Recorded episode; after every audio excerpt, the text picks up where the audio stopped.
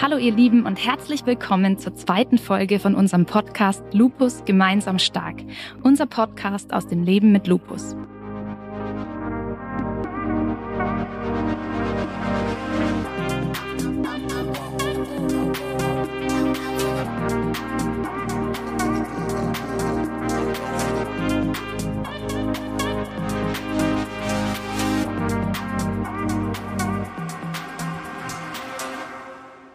Freue mich sehr, dass ihr heute wieder mit dabei seid.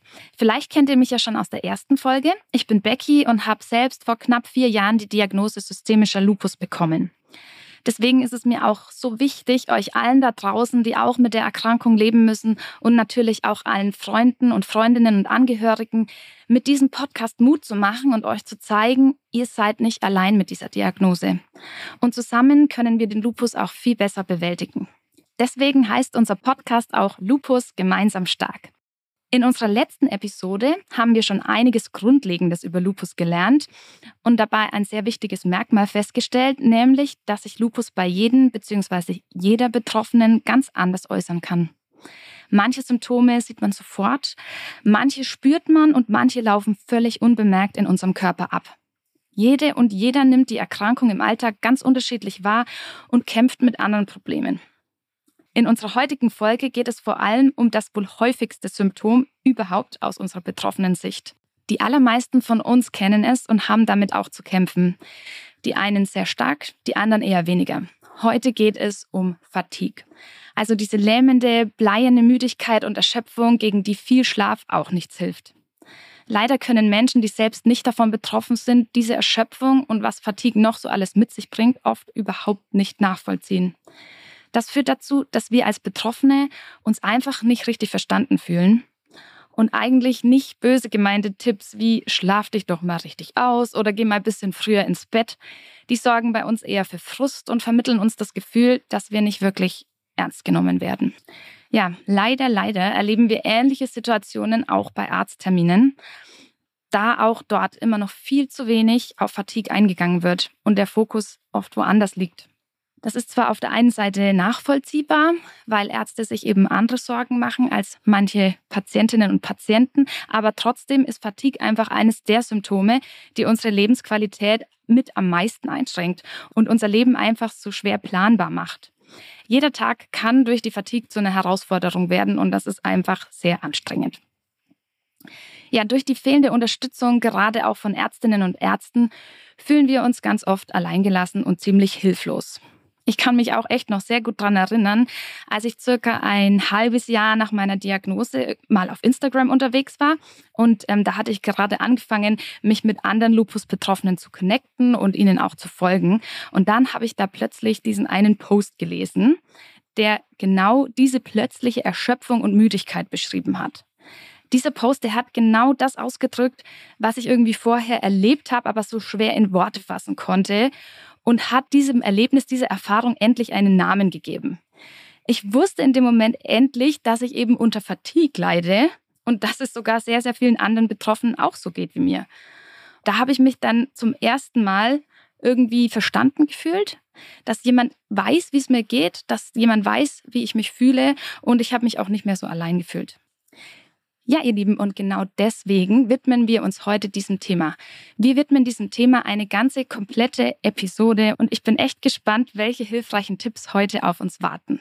Wie immer starten wir wieder mit einer Fühl-ich-Nachricht von einer oder einem Lupus-Betroffenen, weil wir in diesem Podcast wirklich auch euch und eure Erfahrungen hören wollen. Und wir glauben, dass man durch den Austausch von Erfahrungen besonders viel lernen und mitnehmen kann. Heute hat uns Natascha eine Nachricht zugeschickt und sie erzählt uns, was sie für Erfahrungen mit dem Thema Fatigue gemacht hat. Lasst uns doch gleich mal reinhören. Hi, ich bin Natascha, ich bin 40 Jahre alt, ich komme aus der Nähe von Aschaffenburg. Ich habe meine Lupus-Diagnose 2019 notfallmäßig in Wiesbaden im Krankenhaus bekommen, leider mit einem sehr schweren Verlauf. Also bei mir waren viele Organe betroffen und nach vier Wochen wurde ich entlassen und habe mich so kaputt und erschöpft und fertig gefühlt wie noch nie in meinem Leben. Also ähm, da hat sich dann die Fatigue quasi schon ganz, ganz groß angekündigt. Und ich war dann tatsächlich fast acht Monate nur im Bett gelegen. Die kleinsten Dinge haben mich überfordert. Also ich habe Hilfe beim Duschen gebraucht. Wenn ich irgendwie ein Telefonat machen sollte, war mir das zu anstrengend für den Körper, aber auch so, ähm, dass ich dann Heulattacken hatte, dass ich geschwitzt habe und dass ich danach so fertig war, dass ich irgendwie eine Woche lang im Bett liegen musste, Rollos unten. Ähm, also ich konnte keine grellen Lichter aushalten, keine lauten Geräusche. Also ich war komplett hinüber. Und ähm, dann nach acht Monaten habe ich tatsächlich aus Verzweiflung halt äh, gedacht, irgendwie kann das ja so nicht weitergehen. Ich kann jetzt nicht mein Leben lang nur im Bett liegen und mich so fühlen, weil ich ja an, alle Anweisungen quasi befolgt habe von meiner Ärztin auch. Aber ich hatte nicht das Gefühl, dass sich in irgendeiner Art und Weise was verbessert. Und dann bin ich in eine ganzheitliche Klinik gegangen und habe da erste Impulse bekommen. Und bei mir waren es dann jetzt im Endeffekt wirklich so die Summe von vielen verschiedenen Änderungen, die mir geholfen haben, aus der Fatigue rauszukommen. Aber das Krasseste, was bei mir so den krassesten Switch gegeben hat, ist äh, meine Ernährungsumstellung. Also ich ernähre mich vegan, glutenfrei, ähm, esse kein Zucker, also eine äh, entzündungshemmende, antientzündliche Ernährung. Und das zweite war ein Darmaufbau. Also der Darmaufbau war auch mega, mega wichtig. Ähm, mittlerweile weiß man ja, äh, dass viele Autoimmunerkrankungen auch ähm, mit einem relativ schlechten Darm, also schlechten Darm in Anführungszeichen, einhergehen. Aber ähm, das sogenannte Leaky Gut, das ist eine durchlässige Schleimhaut, das haben viele Autoimmunerkrankte. Und ähm, das heißt einfach, ich habe angefangen, also ich habe einen Test gemacht, habe mein Mikrobiom untersuchen lassen und habe dann angefangen, die Bakterien, die mir gefehlt haben, Stück für Stück einzunehmen. Man befolgt da so einen gewissen Plan und das hat bei mir wirklich extrem geholfen. Also mein wattiger Kopf war viel besser. Ähm, die Energie ist so langsam wieder gekommen. Das geht alles in kleinen Schritten, aber ich habe die kleinen Schritte sehr zu schätzen gewusst. Und dann habe ich natürlich versucht, komplett den Stress zu redu reduzieren. Ich habe mit ein bisschen Yoga angefangen, habe versucht, so oft wie möglich halt mich ein bisschen rauszusetzen. Am Anfang ging da auch nicht mehr und ähm, habe angefangen zu meditieren also ich würde sagen, ich habe versucht, meinem Körper und meiner Seele so viel Ruhe und Zeit zu geben wie möglich und gesunde Entscheidungen zu treffen. Ich glaube, so kann ich es ganz gut zusammenfassen. Wow, liebe Natascha, vielen Dank für deine Offenheit und Ehrlichkeit, dass du uns teilhaben lässt, wie es dir am Anfang ging nach deiner Diagnose. Ich finde es total erschütternd und erschreckend, dass es dir acht Monate lang wirklich so schlecht ging und du so eine harte Fatigue hattest, dass du wirklich kaum irgendwie noch aufstehen konntest und so wenig machen konntest, das, äh, das trifft mich sehr hart. Und ich freue mich aber total, dass es dir jetzt wieder besser geht. Und ich bin jetzt auch sehr gespannt, wenn wir ins Interview einsteigen, was unsere heutige Expertin dazu sagen wird und was wir alles lernen können zum Thema Fatigue und auch was wir vielleicht dagegen tun können. Ja, wir haben heute nämlich Frau Dr. Christina Düsing zu Gast. Christina ist Rheumatologin an der Uniklinik in Düsseldorf und die Fatigue ist einer ihrer Forschungsschwerpunkte. Sie klärt heute einige wichtige Fragen zu diesem Thema mit uns. Und Christina, ich bin sehr froh, dass du heute hier bist. Herzlich willkommen und danke, dass du uns heute als Expertin für dieses herausfordernde Thema zur Seite stehst. Ja, liebe Becky, ganz herzlichen Dank für die Einführung und auch für die Möglichkeit, heute hier dabei zu sein. Auch von mir erstmal ein kurzer Kommentar Richtung Natascha, eine sehr bewegende Sprachnachricht. Und ja, ich bin ganz beeindruckt von so viel Offenheit und so viel Realität, ähm, die wir hier nutzen können, um auf der Basis weiter über Fatigue sprechen zu können. Ich bin schon sehr gespannt auf unser Interview heute zu diesem wirklich sehr wichtigen Thema fangen wir doch am besten gleich damit an, einen häufigen, ganz grundsätzlichen Irrglauben aus dem Weg zu räumen. Wir als Betroffene wissen das leider nur zu gut, nämlich dass Fatigue und Müdigkeit nicht dasselbe sind. Aber lass uns das trotzdem nochmal klären. Wo genau liegen denn die Unterschiede? Das ist eine ganz wichtige Frage und ich bin sehr dankbar, dass wir diesbezüglich auf eine Definition der deutschen Fatigue-Gesellschaft zurückgreifen können, die Fatigue ganz klar unterscheidet von dieser allgemeinen Müdigkeit, die wir alle schon mal erlebt haben. Die zwei Hauptunterschiede sind einerseits, dass diese Ruhephasen, das hast du ja eingangs auch schon schön gesagt, dieses Ausschlafen oder dass man sich mal endlich wieder ähm, ja, zur Ruhe setzen sollte, früher ins Bett gehen soll, dass diese Einflussfaktoren in der Regel keinen positiven Einfluss auf Fatigue haben. Und das Zweite ist, dass wir Fatigue nicht in Zusammenhang bringen können mit vorangegangenen Anstrengungen. Und ich glaube, das sind zwei ganz äh, wegweisende Merkmale, die Fatigue differenzieren. Wir kennen diesen Begriff, der ursprünglich aus dem Französischen stammt, aus der Hämato-Onkologie, also aus der Kategorie der inneren Medizin, wo bösartige Erkrankungen behandelt werden. Die haben erstmalig mit Fatigue zu tun gehabt. Wir wissen aber heutzutage, dass Fatigue ein sehr häufiges Symptom von chronischen Erkrankungen, aber eben auch speziell von Autoimmunerkrankungen ist. Ähm, kannst du uns auch erklären, wie eine Fatigue sich typischerweise äußert? Also was passiert da genau mit Betroffenen? Das ist sehr variabel. Ich glaube auch das Beispiel, das Natascha eingangs genannt hat, ist sicherlich ein sehr schweres äh, Beispiel für Fatigue. Grundsätzlich geht es um einen Erschöpfungszustand, der nicht nur ja, psychischer Natur ist, sondern es geht wirklich um eine körperliche und eine geistige Erschöpfung gleichzeitig. Die unterschiedlichen Ausprägungen können variieren. Mal ist es eher die körperliche Erschöpfung, die im Vordergrund steht mal eher die geistige, dass Konzentrationsstörungen vorliegen können, dass sich der Kopf so in Watte gepackt einfühlt, dass kleinste alltägliche Aufgaben wie Treppensteigen, einkaufen gehen, lernen plötzlich nicht mehr möglich sind. Das Ganze kann sich auch in Schüben ähm, zeigen. Das heißt, es gibt solche Tage, die sind etwas besser, andere Tage, die sind etwas schlechter. Und allgemein berichten die Betroffenen häufig, dass sie einfach nicht mehr so belastbar sind, wie sie das vielleicht vor ihrer Diagnose gewesen sind. Dass eben kleinste alltägliche Anstrengungen in Anführungsstrichen schon zu einer unverhältnismäßigen Müdigkeit führen können. Ja, also das, was du da sagst, das kann ich genauso unterschreiben. Also es ist bei mir tatsächlich so, dass ich gute Tage habe und dass ich schlechte Tage habe, aber dass ich einfach grundsätzlich sagen muss, dass ich nicht mehr so belastbar bin, wie ich es eben früher war und einfach merke, dass ich weniger Kraft habe insgesamt und viel besser mit meinen Kräften auch umgehen und haushalten muss. Ja, von daher ähm, kann ich das auf jeden Fall sehr gut nachvollziehen.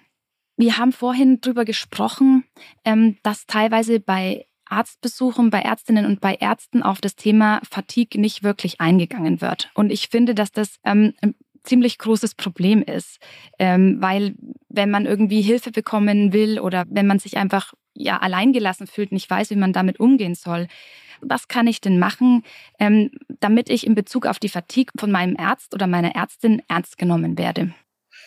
Da sprichst du ein ganz wichtiges Thema an und sicherlich ein großes Problem in der rheumatologischen Alltagsversorgung. Ähm, einer der Gründe, ähm, warum Fatigue so selten vielleicht von ärztlicher Seite im Patientengespräch thematisiert wird, ist die Unsicherheit im Umgang mit der Fatigue. Bis dato kennen wir keine eindeutigen Ursachen von Fatigue. Das heißt, wir sind mit einem Problem konfrontiert, das wir akut gar nicht richtig lösen können. Und dann ist manchmal der etwas einfachere Weg, ähm, das Problem vielleicht so ein bisschen außen vor zu lassen lassen. Das heißt, es ist häufig keine böse Absicht, sondern es ist einfach die ähm, die Frage, wie gehe ich mit dem Problem um, wenn ich keine Lösung anbieten soll und soll ich es dann überhaupt auf den Tisch legen, ähm, in dem Wissen, dass ich keine konkreten Handlungsempfehlungen vielleicht aussprechen kann. Was wir ganz häufig erleben, ist, dass die Betroffenen sich sehr alleine gelassen fühlen. Das hast du ja auch eingangs ähm, bestätigt, weil wir auch wissen, alle anderen Fachabteilungen, alle anderen Ärztinnen und Ärzte nehmen sich aus der Verantwortung, sobald die Betroffenen ein Symptom äußern, das mit der Rheumaerkrankung, mit dem Lupus assoziiert sein kann, sodass wir uns schon in die Pflicht nehmen müssen. Und da versuchen wir auch viel Aufklärungsarbeit zu leisten, dass Fatigue in den Routineuntersuchungen, wenn man mit Betroffenen ähm, zu tun hat, die einen systemischen Lupus Erythematodes tatsächlich haben, dass Fatigue standardmäßig mit erfasst wird. Zum aktuellen Zeitpunkt kann ich ähm, die Patientinnen und Patienten nur ermutigen, Fatigue aktiv selber anzusprechen. Dass sie wirklich darauf pochen, dass sie sagen, ich fühle mich zwar gut, aber ich bin immer noch müde, ich bin immer noch kraftlos, ich bin immer noch nicht so belastbar, dass sie uns als behandelnde Ärztinnen und Ärzte immer wieder in die Pflicht nehmen und wir auf der anderen Seite versuchen, ähm, gleichzeitig auch darauf aufmerksam zu machen und unterstützen zum Beispiel auch den Einsatz von validierten Messinstrumenten, um Fatigue tatsächlich mal ein bisschen greifbarer machen zu können. Da gibt es einige, die ähm, zum Einsatz kommen können, die auch in der deutschen Sprache eingesetzt werden können. Also ich glaube, wir müssen auf beiden Seiten noch Verbesserungsarbeit leisten. Aber die Betroffenen kann ich ab sofort nur ermutigen, wenn sie morgen zu ihrem Arzt, zu ihrer Ärztin gehen, sprechen Sie selber Fatigue an, pochen Sie darauf, dass es ein ungelöstes Symptom ist und bitten Sie um Unterstützung. Mhm. Ja, du hast es gerade schon kurz angesprochen. Das wäre jetzt auch meine nächste Frage. Ähm, kann Fatigue eigentlich überhaupt festgestellt werden oder wenn ja, wie? Gibt es da spezielle Tests oder Möglichkeiten? Wir haben leider bisher keinen Bluttest. Das würde uns den Umgang mit Fatigue so viel mehr erleichtern, weil wir Mediziner, wir lieben ja die Dinge, die wir messen können, äh, vielleicht sogar im Blut sehen können. Wir haben zur Messung von Fatigue bis dato Messinstrumente, sprich Fragebögen, die von den Patientinnen und Patienten ausgefüllt werden. Die sind je nachdem, welchen man verwendet, mal unterschiedlich umfangreich. Da werden unterschiedliche Domänen der Fatigue abgefragt. Ähm, aber es gibt auch solche, die bestehen aus neun Fragen, die können mal eben im Wartezimmer ähm, eingesetzt werden. Oder wenn es am Ende eine numerische Rating-Skala ist, also so eine Zahlenskala, die von null, keine Fatigue, bis zehn, schlimmste Fatigue, die man sich vorstellen kann, geht. Wir wären mit jedem Messinstrument dankbar, weil erstens wissen wir dann, haben wir tatsächlich ein Problem mit Fatigue, leidet unser Patient, unsere Patientin an Fatigue und wir können auch diesen Ausgangswert nutzen, um im Verlauf zu messen, ob eine Besserung eintritt. Und dann haben sowohl die Betroffenen als auch wir als Behandler etwas, eine Basis, von der wir ausgehen können und anhand derer wir dann auch Entscheidungen treffen können. Sowas wäre auf jeden Fall gut. Und ähm, soweit ich weiß, es gibt ja sogar auch auf äh, diesen Fatigue-Fragebogen, den gibt es übrigens auch auf der lupuscheck.de Seite zu finden. Da kann man sich das mal anschauen. Aber wie sieht es denn aus, wenn jetzt angenommen der Arzt das festgestellt hat, dass man Fatigue hat, irgendwie es eingesehen hat oder wie auch immer, ähm, man sozusagen eine Diagnose hat, dass es Fatigue gibt oder dass man Probleme mit Fatigue hat. Wie sieht es aus? Gibt es dann überhaupt Behandlungsmöglichkeiten?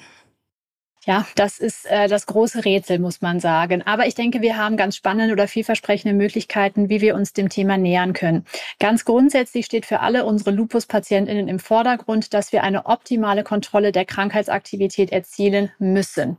Ähm, es gibt Patientinnen und Patienten, die haben sehr davon profitiert, in dem Moment, wo die Grunderkrankung besser eingestellt wurde, wo man eine Therapie gefunden hat, die gut verträglich ist, aber die auch sehr wirksam ist, dass auch dann die Fatigue tatsächlich immer weiter abnimmt. Es gibt aber auch solche, bei denen dokumentieren wir seit Monaten, vielleicht sogar seit Jahren eine sehr stabile Grunderkrankung und sie leiden immer noch an Fatigue. Das sind die Fälle, die etwas kniffliger sind. Wir fangen dann meistens an und gucken nach anderen möglichen Ursachen. Es gibt zum Beispiel Laborveränderungen, also Blutveränderungen wie eine Schilddrüsenunterfunktion oder auch eine Blutarmut, die mal müde machen können und die wir unbedingt ausschließen sollten, weil wir wissen, dass unsere Patientinnen und Patienten tendenziell etwas häufiger daran leiden können. Oder auch ein Vitamin D-Mangel sollte ausgeschlossen werden. Das heißt, es gibt Dinge, die können mit der Routine Blutentnahme kontrolliert werden.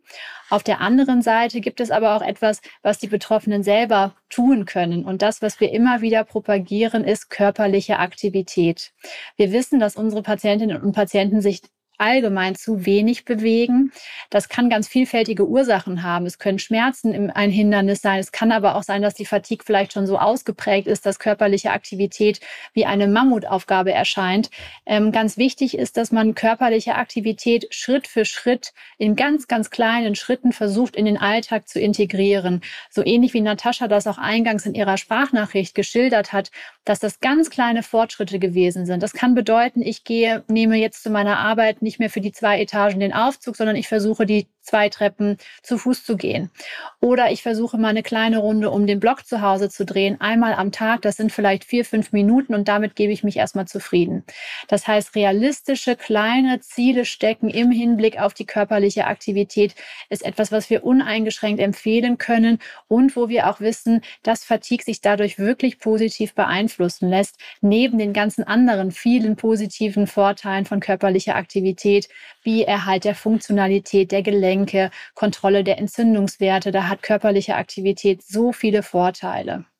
Eine letzte Säule möchte ich noch nennen. Wir wissen nämlich auch, dass Fatigue mit, mit psychischer Belastung einhergehen kann konfrontiert zu sein mit einer chronischen Erkrankung, gerade vielleicht im, im jungen Erwachsenenalter, das äh, weißt du wahrscheinlich besser als ich oder auch Natascha, von der wir schon so viel gehört haben eingangs, was das bedeutet, welche Umstellungen damit verbunden sind, vielleicht welche Sorgen, welche Ängste, welche Gedanken sich gemacht werden, sodass wir bei Betroffenen, wo wir sehen, da besteht nicht nur Fatigue, sondern vielleicht auch ein Unterstützungsbedarf im Hinblick auf die Krankheitsbewältigung, dann sprechen wir auch Empfehlungen für eine vielleicht psychosomatische oder psychologische Unterstützung aus, einfach um zu evaluieren, wo gibt es noch Schrauben, an denen wir drehen können, wo gibt es noch Möglichkeit, die Gesamtsituation zu verbessern, in der Hoffnung, dass Fatigue dadurch auch reduziert werden kann. Mhm. Ja, vielen Dank auf jeden Fall für die Tipps schon mal. Ähm, du hattest jetzt viel über Bewegung gesprochen und ähm, ich kann das tatsächlich auch wirklich so bestätigen, dass regelmäßige und nicht überfordernde Bewegung mir sehr oft sehr gut getan hat und das auch irgendwie gegen die Fatigue geholfen hat. Wir haben es von der Natascha gehört. Sie war sehr stark betroffen von der Fatigue und konnte dann eigentlich nur noch liegen und nicht mal mehr irgendwie helles Licht sehen. Also es gibt da ja auch diese wirklich extrem schwere Form von der Fatigue. Und da sagen ja dann Betroffene oft, dass sie sich auch wirklich gar nicht bewegen können. Also dass jede Form von Bewegung ihnen schadet und dass es da, wenn sie sich bewegen, danach sogar tatsächlich zu sogenannten Crashs kommen kann. Also das sind dann ja so totale Zusammenbrüche, wie Natascha das eben so geschildert hat, dass sie dann wirklich nur noch im Bett liegen können, komplett abgedunkelt, keine Geräusche, kein Licht. Ähm, das ist ja wirklich der Extremfall, aber es gibt ja trotzdem Menschen, ähm, die dieses die diese schlimme, schwere Fatigue erleben. Welche Tipps hast du in solchen Fällen? In solchen Fällen ist es sicherlich das Richtige, auf den Körper zu hören. Und wenn diese Beobachtung gemacht wird, dass die körperliche Aktivität so einen negativen Einfluss hat, ist das sicherlich nicht der richtige Zeitpunkt, um damit zu beginnen. Was ich aus Nataschas Nachricht auch mitgenommen habe, sie sagte ja, dass es viele, viele kleine Veränderungen gewesen sind, die sie am Ende zu einer Verbesserung geführt haben und vielleicht auch in einen Zustand, der überhaupt erst körperliche Aktivität wieder zugelassen hat. Also eine engmaschige Zusammenarbeit mit den behandelnden Ärztinnen und Ärzten ist ganz essentiell weil gerade in diesen schweren, schweren Verlaufsformen sollte man unbedingt ausschließen, dass es dich doch noch eine organische Ursache dafür gibt. Das heißt, dass wir vielleicht doch noch an der einen oder anderen Stelle Krankheitsaktivität haben, die noch nicht optimal kontrolliert ist. Weil, wie der Lupus, wie das wissen wir alle, einfach sehr vielfältig sein kann. Der kann Kopfschmerzen machen, der kann psychische Veränderungen bedingen. Das heißt, da sollte man unbedingt auf Nummer sicher gehen, gerade wenn das solche schweren Verläufe sind. Und ähm, was man dann wirklich versuchen kann, wenn sie sagt, sie konnte nur liegen, sie konnte kein Licht tolerieren, dass so Möglichkeiten zum Beispiel sind, versuchen einfach mal zu sitzen an der Bettkante. Das sind häufig Dinge, die wir im stationären Bereich auch kennen, wo wir mit Physiotherapeuten zusammenarbeiten, wo es gar nicht so viel die aktive körperliche Betätigung ist, sondern auch die unterstützte, die passive körperliche Betätigung. Da gibt es Physiotherapeuten, die da auch gerade bei sehr schwer eingeschränkten Betroffenen unterstützend äh, tätig sein können.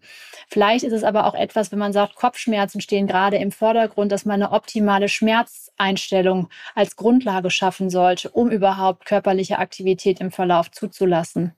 Oder auch, dass man sagt, gerade wenn das eine Erstdiagnose gewesen ist, die ja auch scheinbar bei ihr mit im Rahmen eines stationären Aufenthalts ähm, gestellt wurde, wo Organmanifestationen mit festgestellt wurden, wo wir auch wissen, dass diese Anpassung auf diese neue Diagnose sehr schwierig ist, dass man diesen Weg vielleicht auch mit psychologischen, professionellen Kolleginnen und Kollegen unterstützen kann, dass man es dann vielleicht nicht alles auf einmal versucht zu ändern und sagt, okay, der Sport, die körperliche Betätigung, dafür ist es gerade nicht die richtige Zeit und dass man dann versucht, die anderen Optimierungsfaktoren vielleicht vorne anzustellen, um eine Ausgangssituation zu schaffen, die körperliche Betätigung zulässt.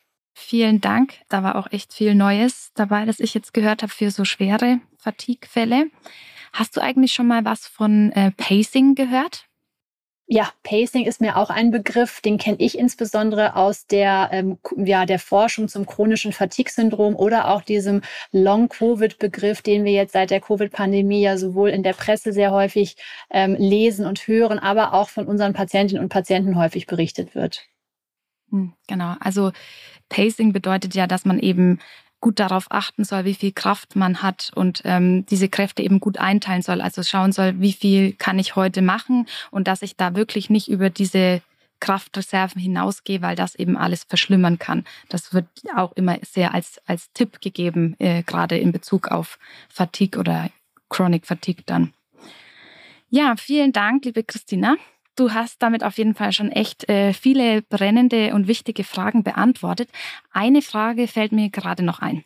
Und zwar, Natascha hat ja am Anfang ähm, da von ihrer Ernährung gesprochen, dass sie ihre Ernährung umgestellt hat und auch von ihrem Darm, dass sie da irgendwie verschiedene ähm, Probiotika genommen hat. Ähm, was hältst du eigentlich davon? Ja, das finde ich ein ganz spannendes Thema und äh, fand diesen Erfahrungsbericht auch sehr bereichernd. Es gibt tatsächlich ähm, zum aktuellen Stand noch nicht genug belastbare Studiendaten, als dass wir wirklich eine pauschale Empfehlung für einen solchen Darmaufbau im Hinblick auf Fatigue aussprechen könnten. Wir Mediziner, wir suchen uns ja immer große klinische Studien, wo ein neues Therapieverfahren an vielen Betroffenen getestet wurde, unter standardisierten Bedingungen, um dann eine Empfehlung aussprechen zu können. Ähm, was wir schon auch aus dem klinischen Alltag immer wieder hören, dass Betroffene, die sich sehr, versuchen, sehr gesund zu ernähren, vielleicht auf ihren Fleischkonsum reduzieren, entsprechend der Empfehlungen der Deutschen Gesellschaft für Ernährung, die ja sowieso eine sehr pflanzenlastige Ernährung empfiehlt, dass die grundsätzlich eine Besserung ihrer Erkrankung sehr häufig berichten. Also das kann ich gut nachvollziehen, was sie geschildert hat. Sie hat sich ja einer antientzündlichen Ernährungsform angeschlossen und da habe ich auch Patienten aus der Sprechstunde, die das als sehr hilfreich erachtet haben haben. Ich glaube, zum Thema Mikrobiom müssen wir noch mehr lernen und mehr verstehen. Ähm, pauschale Empfehlungen an alle Patientinnen und Patienten lassen sich so noch nicht treffen.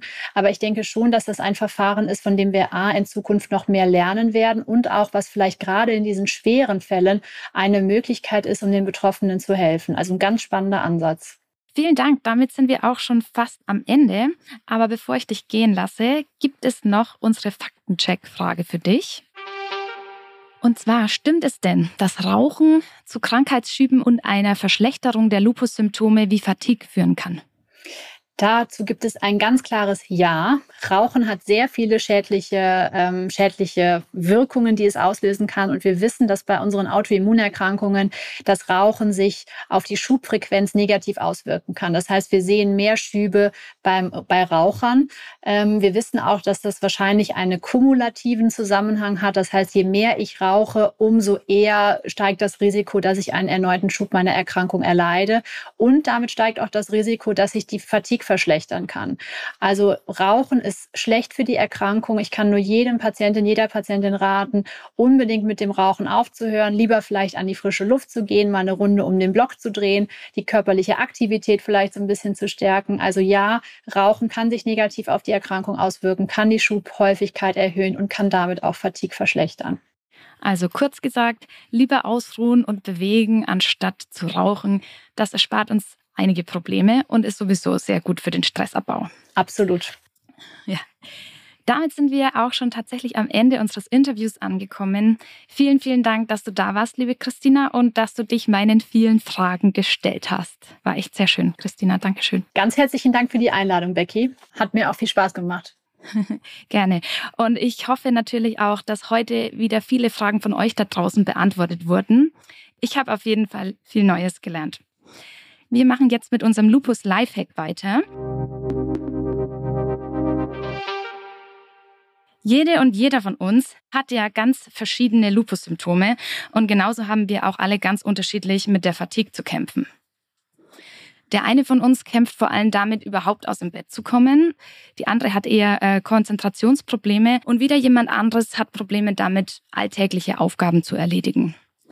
Auf jeden Fall das ständige Gefühl, dass die eigenen Kraftreserven für meinen Alltag einfach nicht ausreichen, ist unglaublich beängstigend und sehr frustrierend.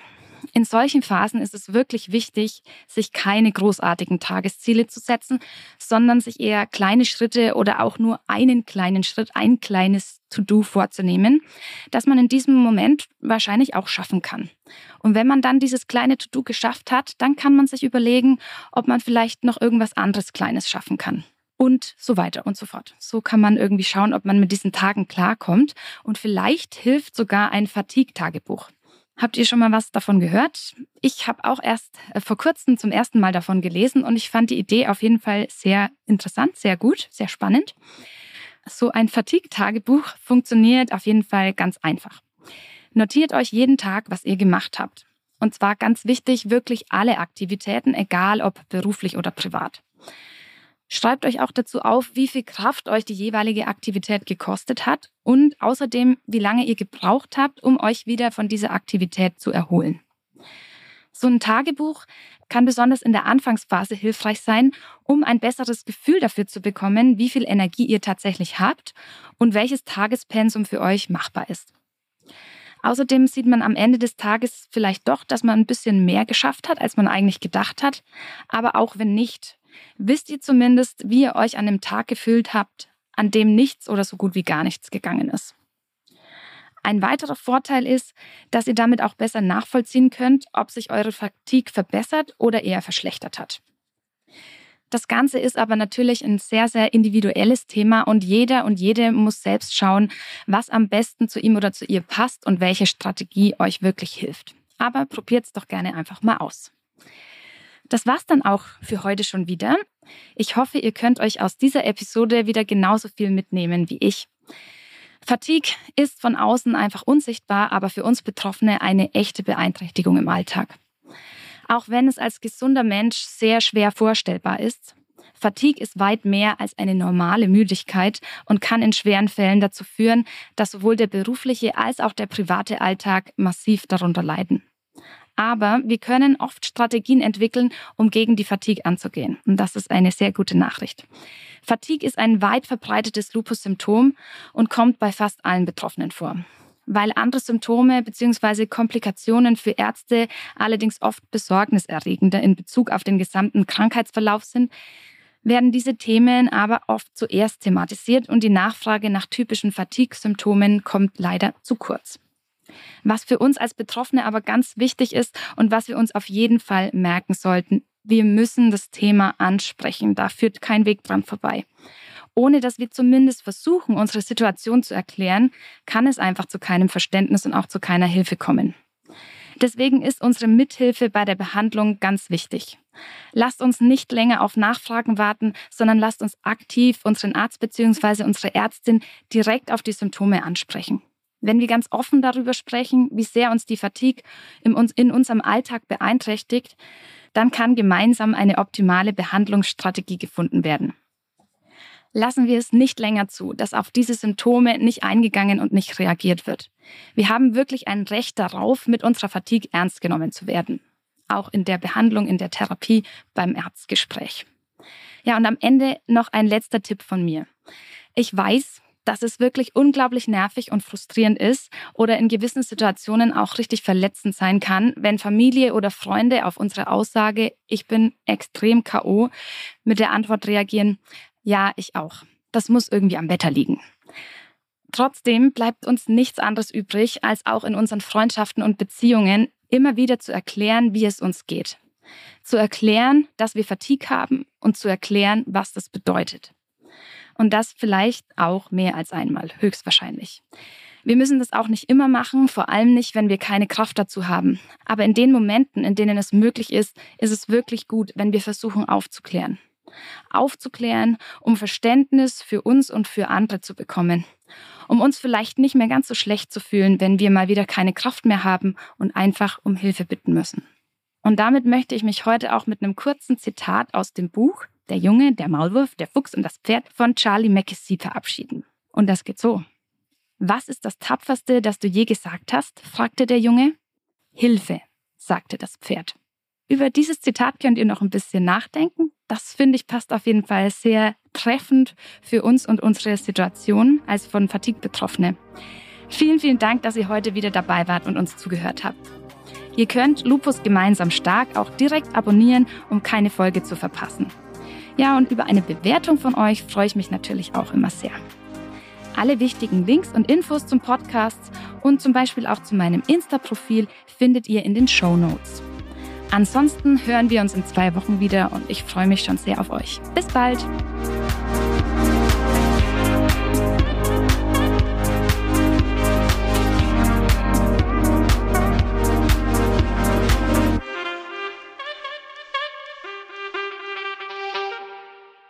Dieser Podcast wird präsentiert von GSK und Podstars bei OMR.